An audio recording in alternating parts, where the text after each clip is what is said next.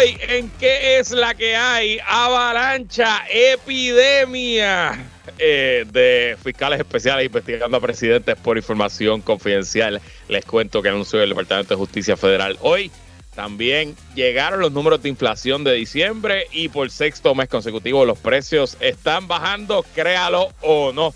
Como todos los jueves, conversamos con la doctora Mónica Feliu Mojer en el jueves de Ciencia Boricua. Hoy hablamos de una nueva variante y cerramos el programa, como todos los jueves, con el análisis político de Jorge Dávila. Todo eso y mucho más. ¿En qué es la que hay? Que comienza ahora.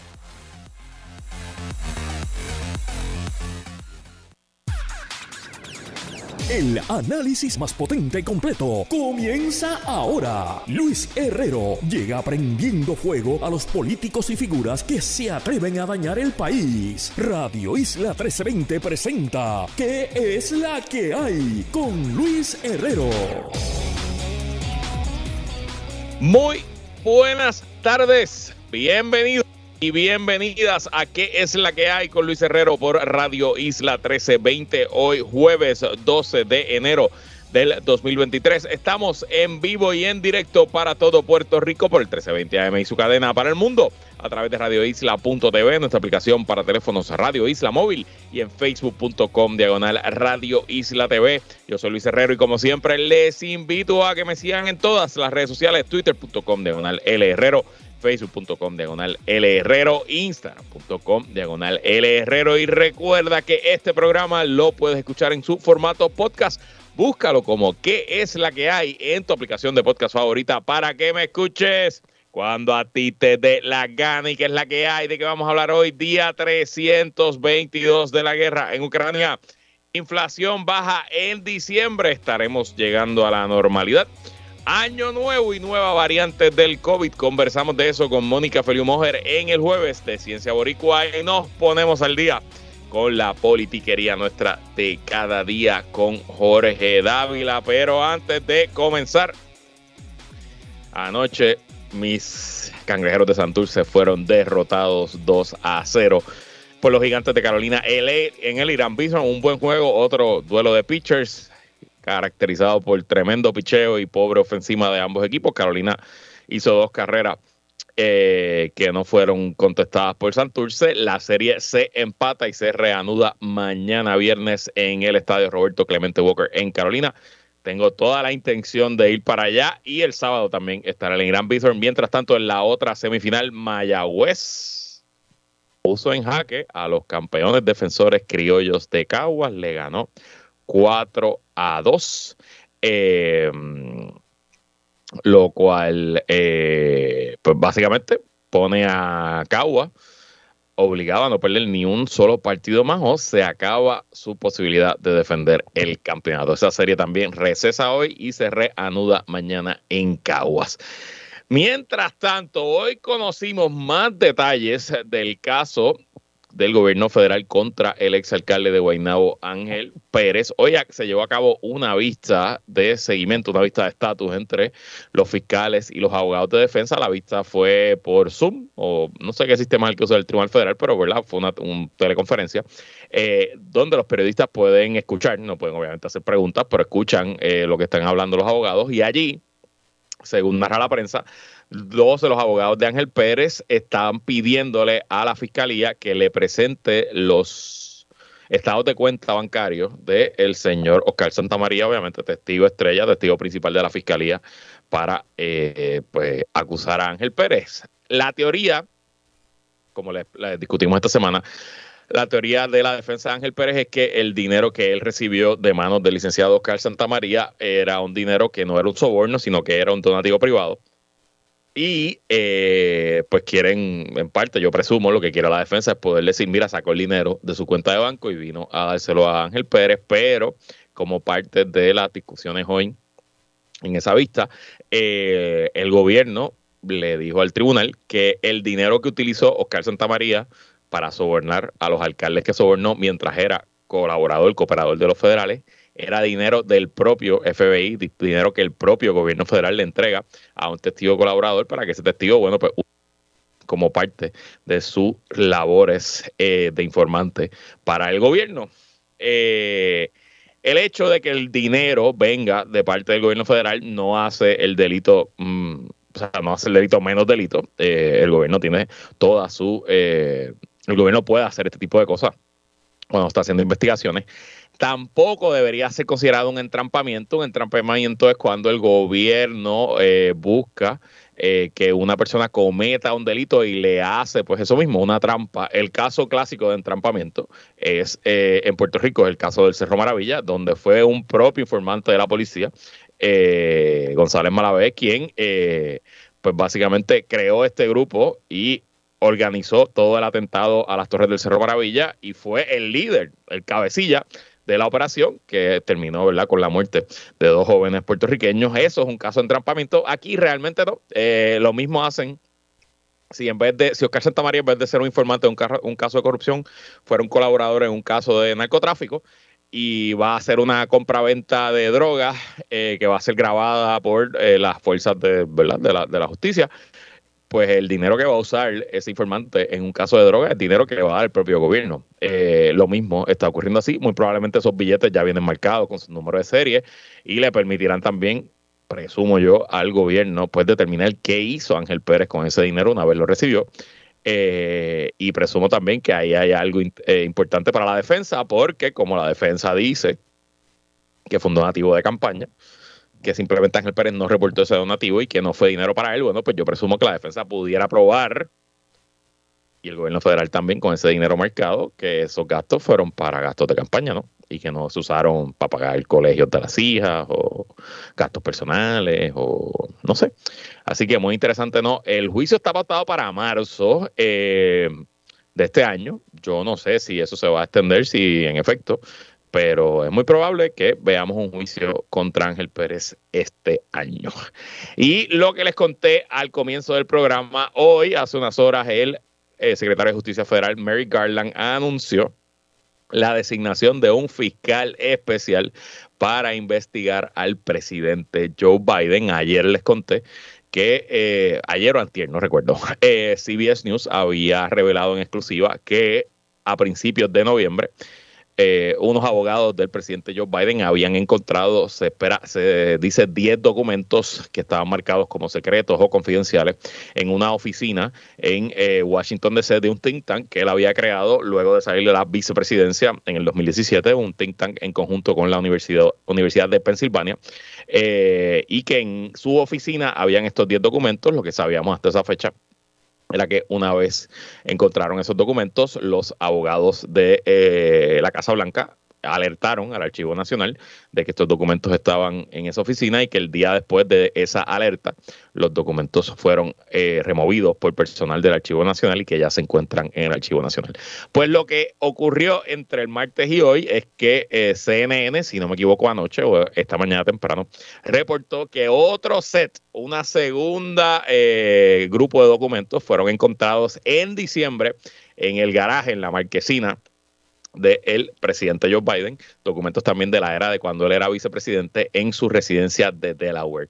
No sé si hay detalles de cuántos documentos son, etcétera. También en este caso, una vez los documentos fueron encontrados, se le alertó al Archivo Nacional y el Archivo Nacional ya tomó posesión de los mismos. La realidad es que ante esa situación, el secretario de Justicia eh, Mary Garland pues tomó la decisión de nombrar a este fiscal especial independiente. Lo que se ha reportado lo, anunciaron hoy, pero la decisión se tomó la semana pasada antes de que la prensa subiera todo esto. Y se nombró al ex fiscal federal Robert Hur, Hur se escribe H-U-R. Eh, Hur había sido fiscal durante la era de Bush hijo, hasta, si no me equivoco, 2009. Luego se fue a trabajar a bufetes privados y fue nuevamente nombrado por Donald Trump como fiscal a cargo del de, eh, el distrito de Chicago, en el puesto que estuvo hasta el 2018. 2019, si no me equivoco, y se fue luego, regresó a la empresa privada, a los bufetes privados. Pues ahora con esta designación, Hearst sale de, eh, de su práctica privada y se integra al Departamento de Justicia como fiscal especial a cargo de investigar si en efecto esta retención de documentos de parte de Joe Biden constituyen un delito y si amerita que un gran jurado emita acusaciones, pues sí, contra el presidente Joe Biden. Así que no quiero minimizar, esto es un asunto bastante serio. Obviamente es un asunto que complica políticamente a Joe Biden y que le da municiones y carne roja a los republicanos que controlan la Cámara para investigar la Casa Blanca. Estoy seguro que ya van a arrancar las investigaciones.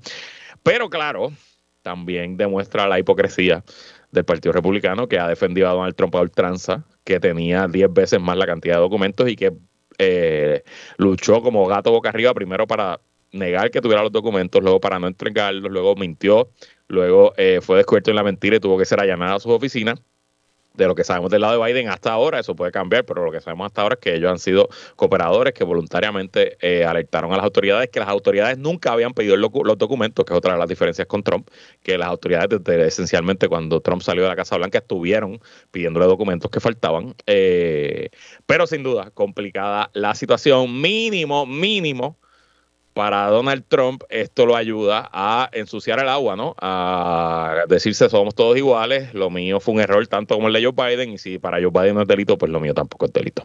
Así que ya veremos cómo se desarrolla, pero sin duda complicada el complica el panorama político en los Estados Unidos. Y bueno, rapidito hoy no tengo mucha información en cuanto a la guerra de Ucrania. Sigue aparentemente el ejército ruso avanzando en la ciudad de Soledar, en el Donbass. Eh, según reportan los medios especializados, Soledad es importante para el ejército ruso porque eh, le permitiría de lograr controlar todas sus zonas circundantes, pues cerrar una de las líneas de suplidos del ejército ucraniano en la ciudad de Bakhmut, que es la ciudad más importante eh, en el área del Donbass que todavía controla Ucrania. Eh, lo que aparenta hoy es que ya eh, Rusia controla toda la ciudad de Soledad, pero que todavía no controla las afueras, específicamente esa carretera que suple al ejército ucraniano en Bakhmut. Veremos qué ocurre en las últimas horas. Y un drama que se ha dado, yo creo que desde la última semana, Dos países que son miembros de la OTAN y que han sido de los principales aliados de Ucrania, Polonia e Inglaterra, han dado señales de que están dispuestos a enviar tanques eh, a eh, Ucrania, o sea, digo, no es que, o sea, tanques que le van a dar al ejército ucraniano, no es que van a mandar tanques ahí lado. Eh, específicamente los tanques Leopard, que son unos tanques de eh, modelo, construidos por la OTAN con especificaciones occidentales. y Alemania, pues está recibiendo presión para que se una también a esta oferta de enviar tanques junto a Polonia e Inglaterra, pero hoy Alemania dijo que ellos no van a enviar tanques a Ucrania a menos que Estados Unidos pida eh, que así sea. Así que o Estados Unidos manda sus tanques Abrams, que son otros tanques que también están disponibles, y Polonia, Inglaterra y Alemania se añaden, o quizás no haya nada los tanques occidentales pudieran cambiar lo que está pasando en el frente de batalla, yo obviamente no lo sé, no soy un experto militar, pero eh, sin duda es evidente que a Ucrania le hace falta eh, movimiento blindado, le hace falta tropas mecanizadas y eh, también todo aparenta que con el pobre desempeño de los tanques rusos que se ha visto en esta guerra, pues que la entrada de tanques occidentales pudiera ser fuerte en cuanto a cambiar el balance de la guerra. Y en el frente diplomático les dije el lunes que Turquía estaba bloqueando la entrada de Suecia y Finlandia a la OTAN y que ya Suecia y Finlandia habían anunciado que no iban a negociar más con Turquía para que se acepte un nuevo miembro. Tiene que ser unánime de parte de todos los eh, integrantes de la eh, alianza defensiva. Turquía se opone a la entrada de Suecia y Finlandia porque parte de la oposición a el gobierno dictatorial autoritario de Erdogan, el presidente turco, vive en Copenhague, en Helsinki, en las ciudades, ¿verdad? En, eh, en Suecia y en Suecia y Finlandia. Y eh, pues Erdogan está pidiendo esencialmente a los gobiernos sueco y finlandés que le pues extraditen, que deporten a estos líderes opositores y que los devuelvan a Turquía. Y eh, pues estos países dijeron que no. Eh, y hoy un ayudante del presidente eh, turco nuevamente se restableció la posición y dijo que mientras Finlandia y Suecia apoyen el terrorismo, ellos no van a permitir que entren a la OTAN. Así que complicada esa situación, veremos qué ocurre. Y entonces, como les dije al principio, salieron los números de inflación para el mes de diciembre. Y sí, los precios pues siguen bajando. El índice de precios al consumidor que compila el Departamento del Trabajo Federal para el mes de diciembre aumentó en 6.5% cuando se compara con los precios de diciembre del 2021. Ese aumento de 6.5% es 1.6 veces, no, 0.6 menor que en noviembre, que el aumento había sido de 7.1%. Esto quiere decir que es el mes de diciembre es el sexto mes corrido luego de junio. Desde junio para acá, todos los meses la inflación en los Estados Unidos ha venido bajando.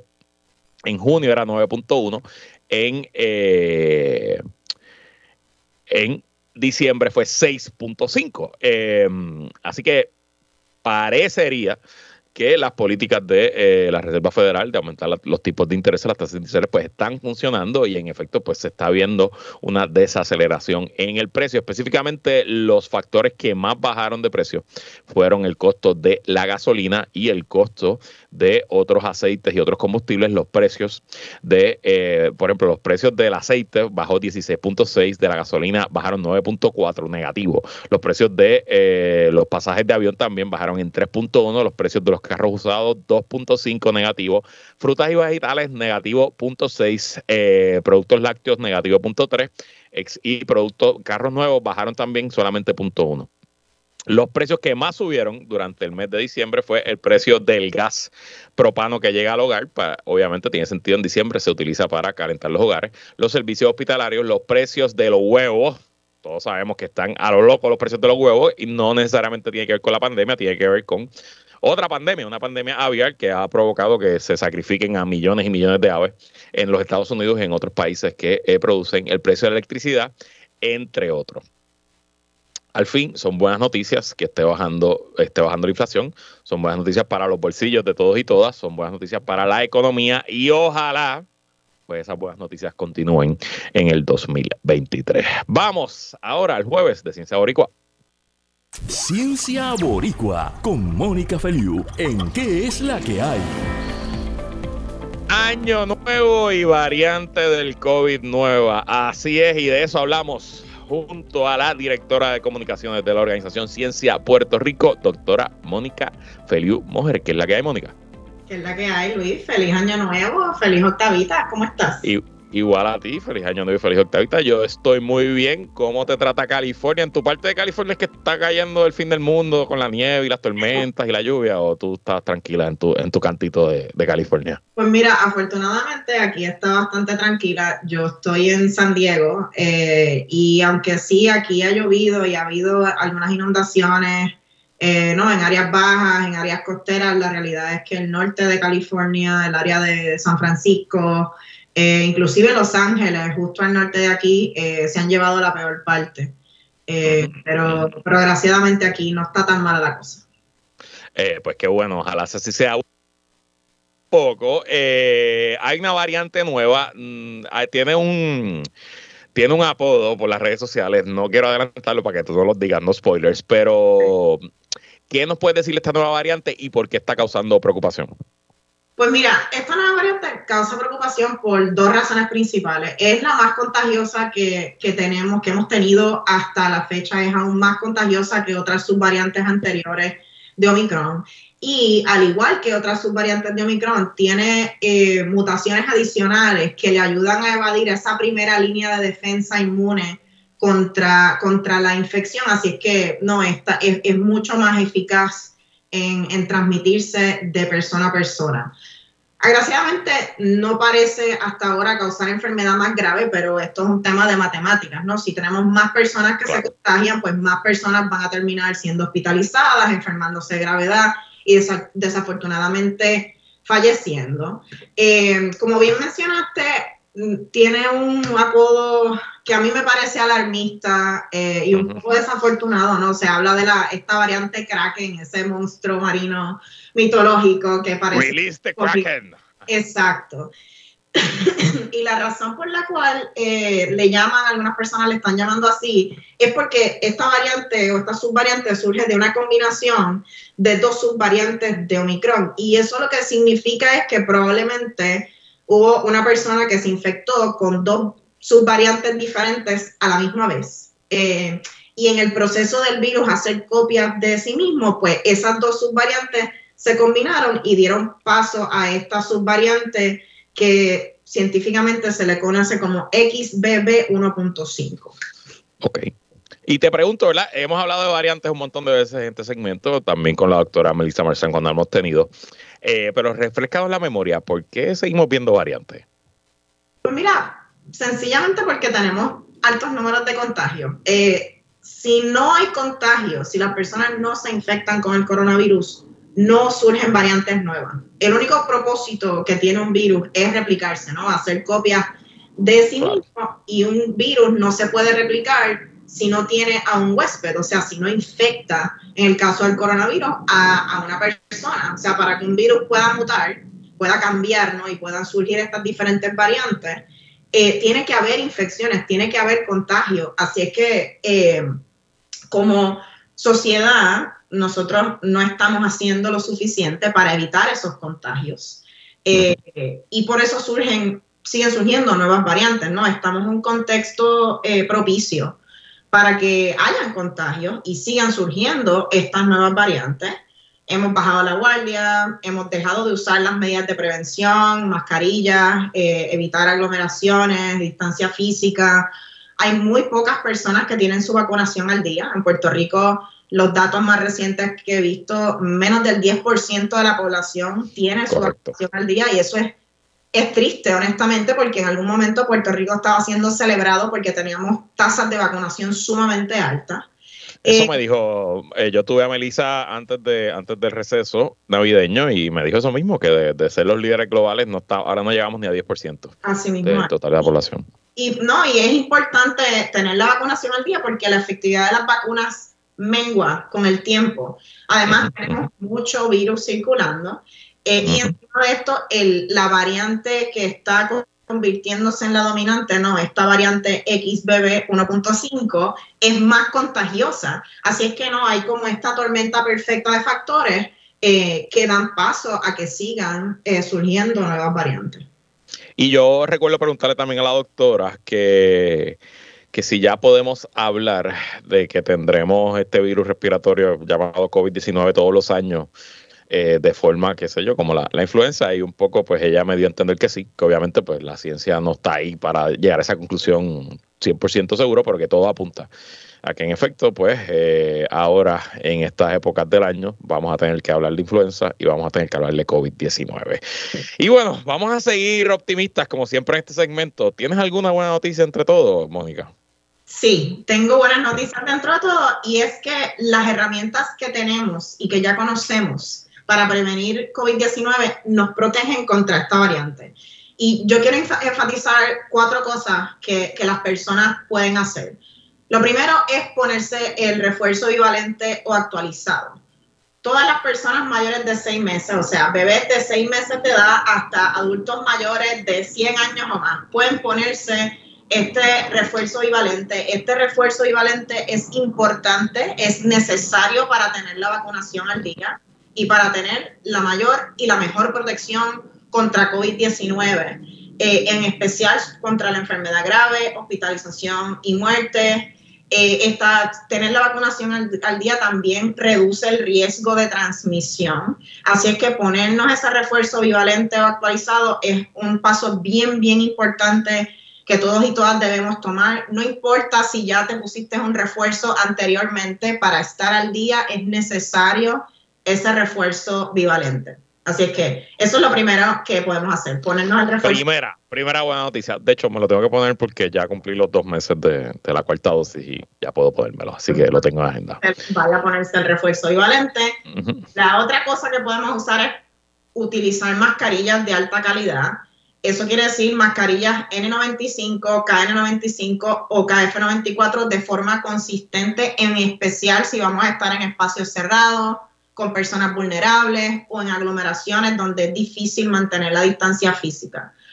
Como esta variante que estamos viendo ahora es más contagiosa, es necesario que usemos mejores mascarillas. Eso quiere decir que ya utilizar una mascarilla quirúrgica, una mascarilla de tela, no nos va a proveer tan buena eh, protección. Es mejor que nada. Si no tenemos una mascarilla KN95, N95 o KF94, es mejor usar una mascarilla quirúrgica o de tela eh, pero la realidad es que es mejor que hagamos ese upgrade a, estas mascarillas de alta calidad. La tercera cosa que podemos hacer es que si estuvimos, eh, no, alguien estuvo expuesto o expuesta a COVID o tiene síntomas, aislarse y hacerse una prueba. Eh, el Departamento de Salud tiene centros fijos para hacerse pruebas y ellos en sus redes sociales y otros medios publican eh, la agenda ¿no? de, estos centros fijos para hacerse pruebas. También hay pruebas caseras. Les recuerdo a las personas que pueden pedir pruebas caseras eh, gratuitas mediante el correo del gobierno federal de los Estados Unidos. Pueden ir a covidtests.gov a pedir esas pruebas. Les envían cuatro pruebas caseras gratuitas me llegaron las mías, eso sí, te puedo decir que las tengo ya. Muy bien, a mí también me llegaron las mías. Y otra cosa que podemos hacer en torno a las pruebas es que si vamos a, no, estuvimos de vacaciones eh, o de viaje y vamos a regresar al trabajo, vamos a regresar a la escuela, o si vamos a ir a visitar a la abuelita, a la tía que tiene cáncer, a cualquier persona vulnerable, es una buena idea hacerse una prueba justo antes eh, porque aunque el que des negativo a, una prueba, particularmente a una prueba casera, no quiere decir 100% que no tienes COVID, puede ser que a lo mejor no es detectable o pueden haber otros factores, pues reduce eh, un, resultado negativo sí reduce el riesgo de, de contagiar a otras personas. Y finalmente, si desafortunadamente te da COVID, hay alternativas de tratamiento. Existe un tratamiento antiviral llamado Paxlovid, eh, y este medicamento reduce por mucho el riesgo de que las personas se enfermen de gravedad. Eh, es un medicamento que hay que tomarlo en los primeros cinco días de síntomas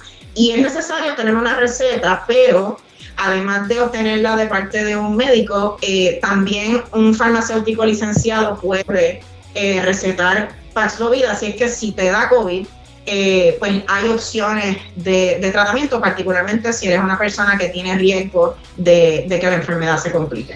No es información nueva, pero es importante recordar, han pasado tres años desde que comenzó la pandemia, las herramientas que tenemos para combatir el COVID son mucho mejores, son mucho más sofisticadas. Hay alternativas, es cuestión de orientarse, tomar acción, cuidarse obviamente, pero si te contagian, pues ver qué opciones tenemos.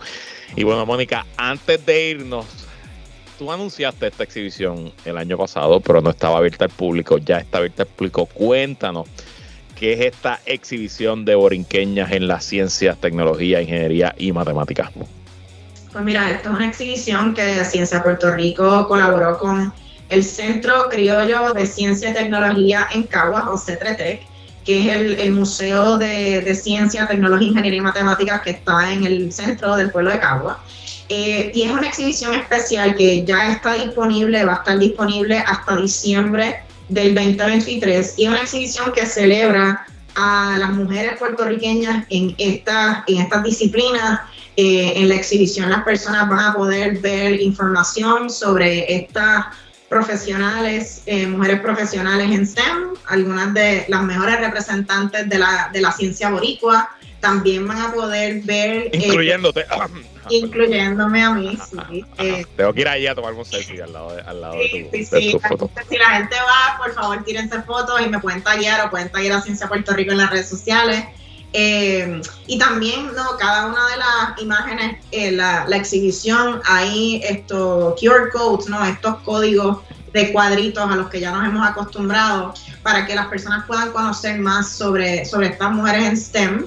Eh, es una exhibición única en, su clase en Puerto Rico, ¿no? Es, la primera vez que, se destacan a, las mujeres en estas disciplinas en, un espacio como un museo en, Puerto Rico y nos enorgullece muchísimo eh, pues haber podido crear este, este espacio no solamente para celebrar a las mujeres de la ciencia boricua, pero también para que, para que el pueblo pueda ir eh, y verse reflejada en, esta, en estas historias y, e inspirarse a, seguir carreras en STEM eh, y compartir su historia.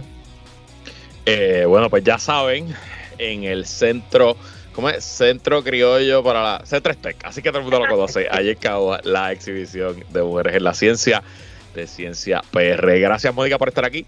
Mira, Luis, y antes de terminar, rapidito, quiero mandarle un saludo a Daina Quiñones, que es una queridísima amiga mía eh, y amiga de mi familia de muchísimos años, que cuando la vi estas navidades me dijo que nos escucha fielmente, que es súper fan del segmento, así es que abrazos, Daina.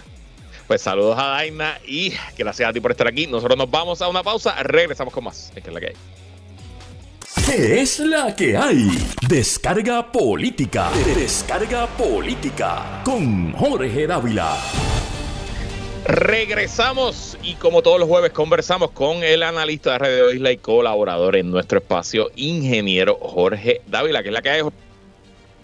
Saludos, saludos, aquí ya esperando el fin de semana. Vamos a ver cómo va este fin de semana, pero hablemos ahora del nombramiento de la Procuradora de las Mujeres. Tú y yo no hemos hablado de este tema aún.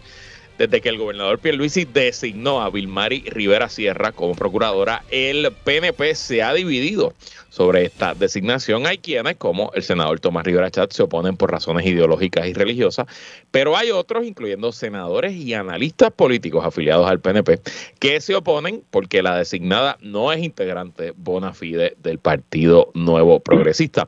Hoy también vi un video de Leo Díaz el, el, en la colega Z93 en su programa de las mañanas apoyando la designación. Ramón Rosario está en contra de la asignación. Así que interesante cómo se ha roto, cómo se ha ido, eh, se ha visto las posiciones de distintas personalidades en el PNP. ¿Qué piensas tú de la nominación, Jorge?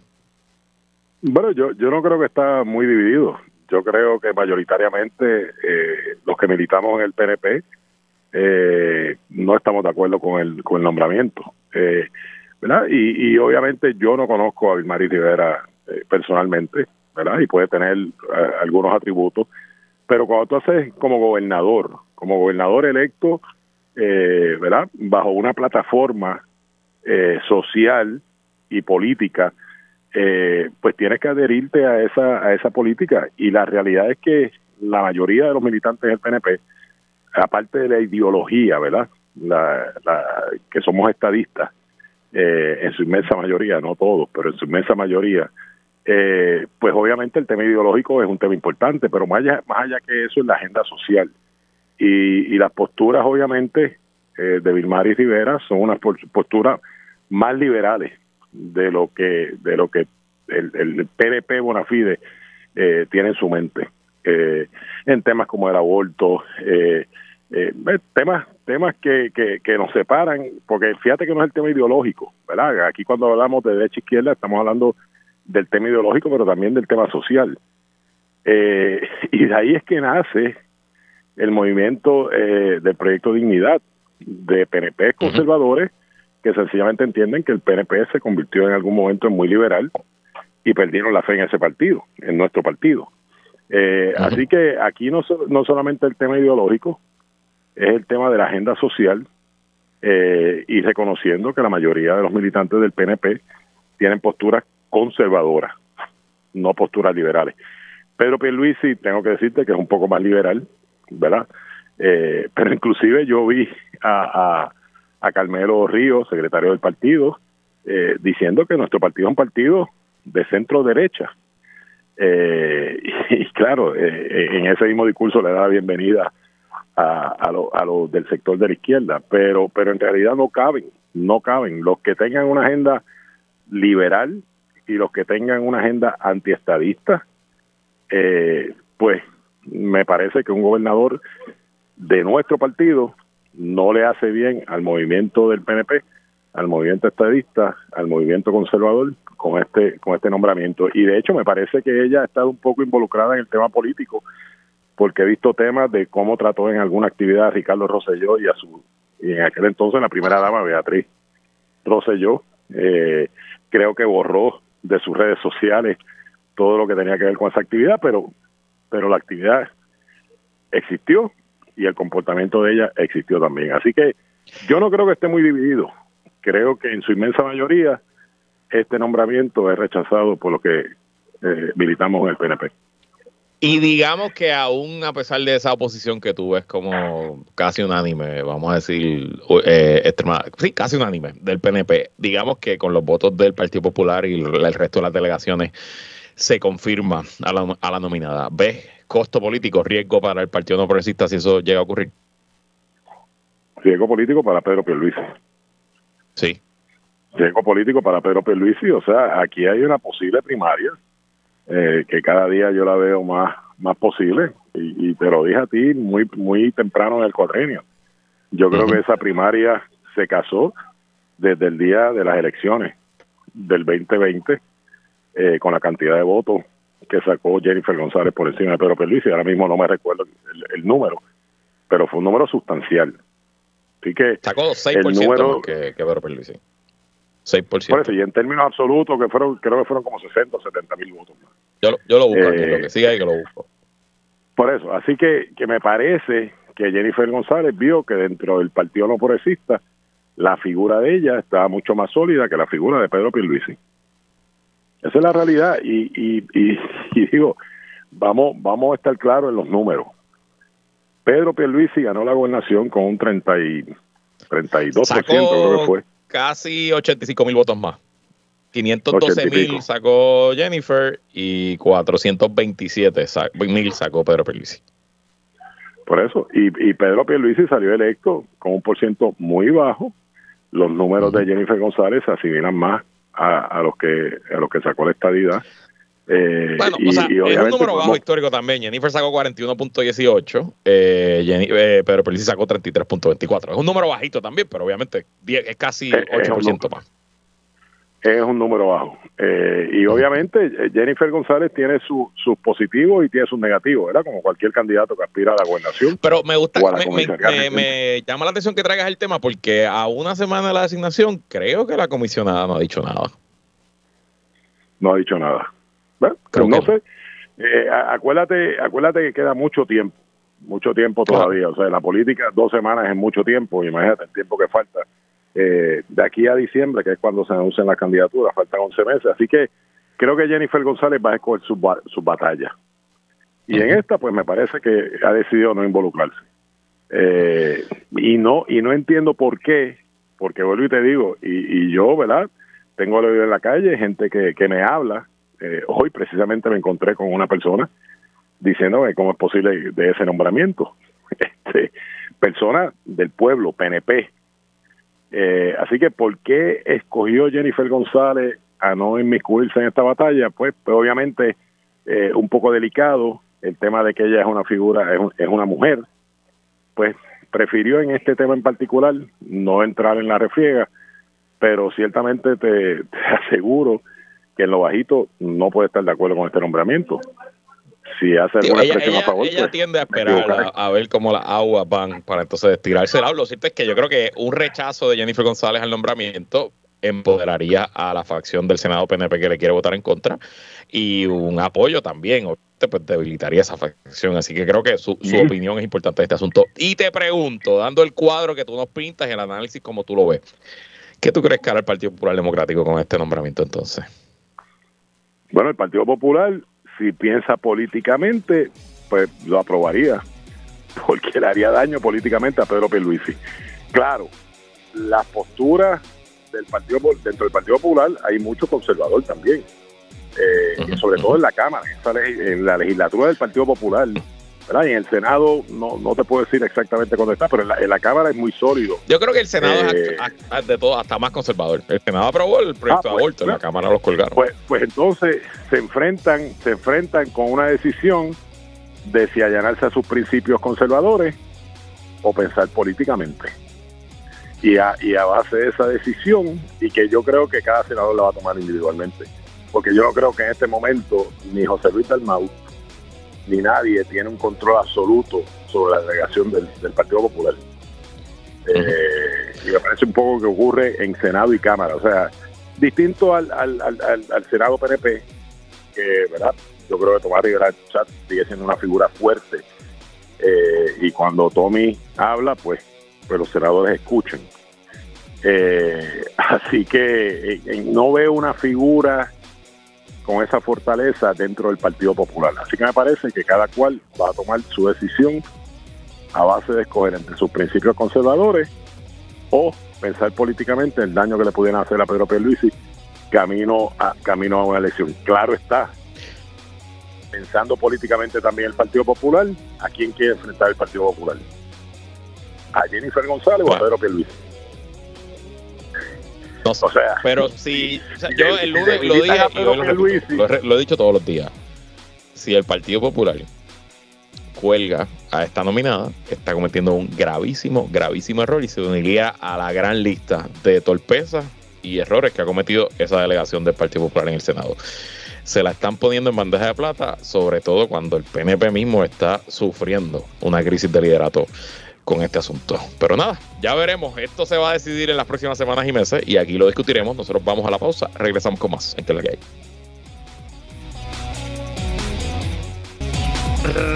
Regresamos y seguimos conversando como todos los jueves con Jorge Dávila. Bueno, Jorge, hablemos un poco de lo que le depara al 2023 en cuanto a los casos de corrupción, de los que sabemos y de los que no sabemos. Ayer nos enteramos que el ex alcalde de Trujillo Alto, José Luis Cruz Cruz, servirá una sentencia de tres años tras declararse culpable en el Tribunal Federal. Antes de que comentemos sobre esta sentencia, quiero que escuchemos un audio que eh, esta mañana Julio Rivera Saniel refrescó mi memoria la de los radioescuchas. Esto fue una entrevista que Julio le hizo al alcalde eh, en diciembre del 2021 el mismo día que los federales arrestaron al vicealcalde, que recordarán que fue la primera persona eh, ligada a Trujillo que eh, fue arrestada, fue acusada de recibir pagos de 17 mil dólares en efectivo al mes.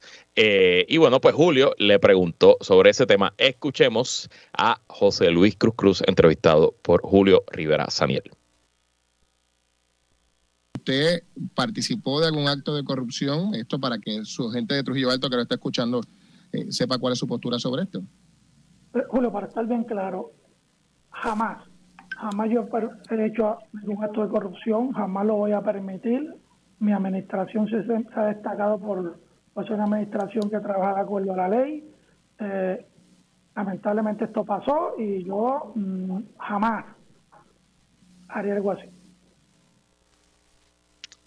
Jamás haría algo así este alcalde que se jactaba y pregonaba sus ideales religiosos, que vivía con la Biblia debajo del brazo, que implementó días de ayuno, que se opuso a eh, candidaturas como la de Eduardo Batia porque él era conservador. Eh, parece que se olvidaron los mandamientos, Jorge, este, sobre todo la parte de no robar y no mentir. Em, Tres años, ¿es mucho o poco para lo que hizo el exalcalde Cruz Cruz? Bueno, mira, hay, hay quienes han jurado por su madre, ¿no? Eh, así que con eso, te lo digo todo. Eh, mira, eh, ¿qué, ¿qué, ocurre con la corrupción? Y, y, y esto es algo que, ¿verdad? Lamentablemente tenemos que estar discutiendo con mucha frecuencia en este espacio. La corrupción es un mal social.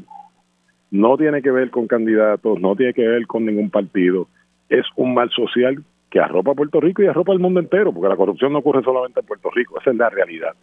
Eh, definitivamente, las sentencias que se han dado no han servido para, para intimidar a nadie a que continúe cometiendo actos de corrupción. Por eso estamos hablando de los casos que sabemos y los que no sabemos, porque tú y yo sabemos que hay casos que está investigando. Así que no ha sido detrimento para que el que no tiene la fibra moral eh, ¿verdad? Y, y, de hecho corren para el servicio público pensando que ahí es la forma más fácil para robar. Esa, es la realidad. Eh, yo en términos de, primero que no, no, no sé si finalmente él colaboró o no colaboró. Yo creo que él llegó tarde a la fila. Así que me parece eh. que llegó a un acuerdo sin necesariamente estar colaborando. Entiendo que, él no realmente, o sea, él no tiene a quien más chotear, porque, o sea, arriba de él no hay nadie, ¿no? Eh, yo creo que él, se entregó rápido y, recordemos que su abogada estuvo negociando, a él ni siquiera lo acusan, eh, o sea, él ni siquiera es un gran jurado, es un information, él se declara culpable, no lo arrestan, o sea, que hubo una colaboración rápida. Eh, y de hecho, todo ese tiempo que él estaba en silencio, que no daba expresiones, su abogada estaba negociando con la fiscalía. Lo, lo, que, lo que nos da a entender que no tenía un caso demasiado sólido. Eh, porque si no colaboró, pues entonces, ¿por qué atenuarle la, la, sentencia?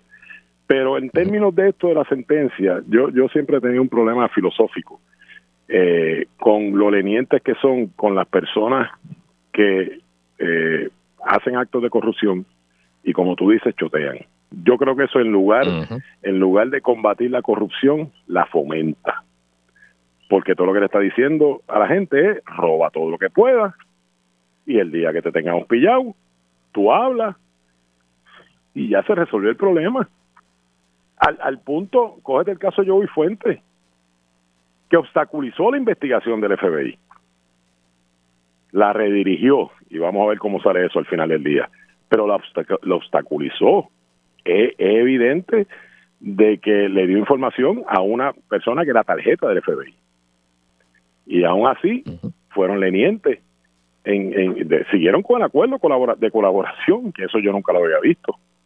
Me parece que alguien que obstaculiza la investigación a la cual tú ya un acuerdo con ese acusado, pues me parece que no tiene break.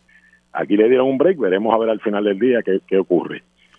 Pero eh, hace unos años atrás yo tuve una discusión, venía en un, avión con un ex fiscal federal y le dije, o sea, yo, yo no entiendo, yo no entiendo esto, o sea, y, era con el privado. Eh, y estamos hablando de los casos de Cookie Ventura en aquel entonces. Y la política era, vamos a darle break al privado y vamos a atacar al servidor público. Y yo le pregunté, me dice, es que la manzana podrida es el servidor público. Y mi contestación fue, no, la manzana podrida puede estar en el sector privado. Y va a intentar con uno, intenta con otro, hasta que finalmente llega alguien que le dobla las rodillas. Claro. Eh, En el caso de Cookie Ventura, cuando, cuando lo metieron preso, inclusive le daban pase allá en la Florida para su fiesta de cumpleaños y yo no sé, porque choteó gente. Así que hay que ser muy cuidadoso y yo sé que para llegar a unas investigaciones a su fondo, pues hace falta gente que colabore. Pero sabes que si te toman 15 años, dale 10. Pero no le des uno, no le des arresto domiciliario, no le des dos, no le des tres. Porque otra vez, en lugar de eso atacar la corrupción, lo que hace es fomentarla. Y te invito a que cometas actos de corrupción y cuando yo te tenga pillado, me das dos o tres nombres y saliste bien. Para el que no tiene la fibra moral, le está diciendo, vete y hazlo. Que todavía tiene break y muchos de ellos salen con dinero y con pocos años de convicción. Así que eh, es un tema complicado, pero desde el punto de vista filosófico, yo no creo en ser leniente. Quien haya cometido un acto de corrupción, que le apliquen todos, todas, todas las guías de sentencia. Y si tienen que darle un break, de bajarle de 15 a 10 o de 25 a 20, pues también te, te, di 5 años de gratis a cambio de tu colaboración, pero no te di 20 o te di 15, porque no estás atacando la corrupción, la estás fomentando. Yo creo que el compañero Cruz Cruz eh, debe estar hoy diciendo, ves, ves, cuando Dios cierra una puerta, abre una ventana. Así que al final la fe le funcionó de algo. Sí, parece que sí. Pero, pero tú ayudas, tú ayuda no celestial, sino ayuda aquí en la tierra. El que tiene padrino se bendice, Ole Dávila. Ley de vida. Gracias por estar aquí. Buen fin de semana. Buen fin de semana y hasta aquí esta edición de ¿Qué es la que hay con Luis Herrero? Como siempre, agradecido de su sintonía y patrocinio.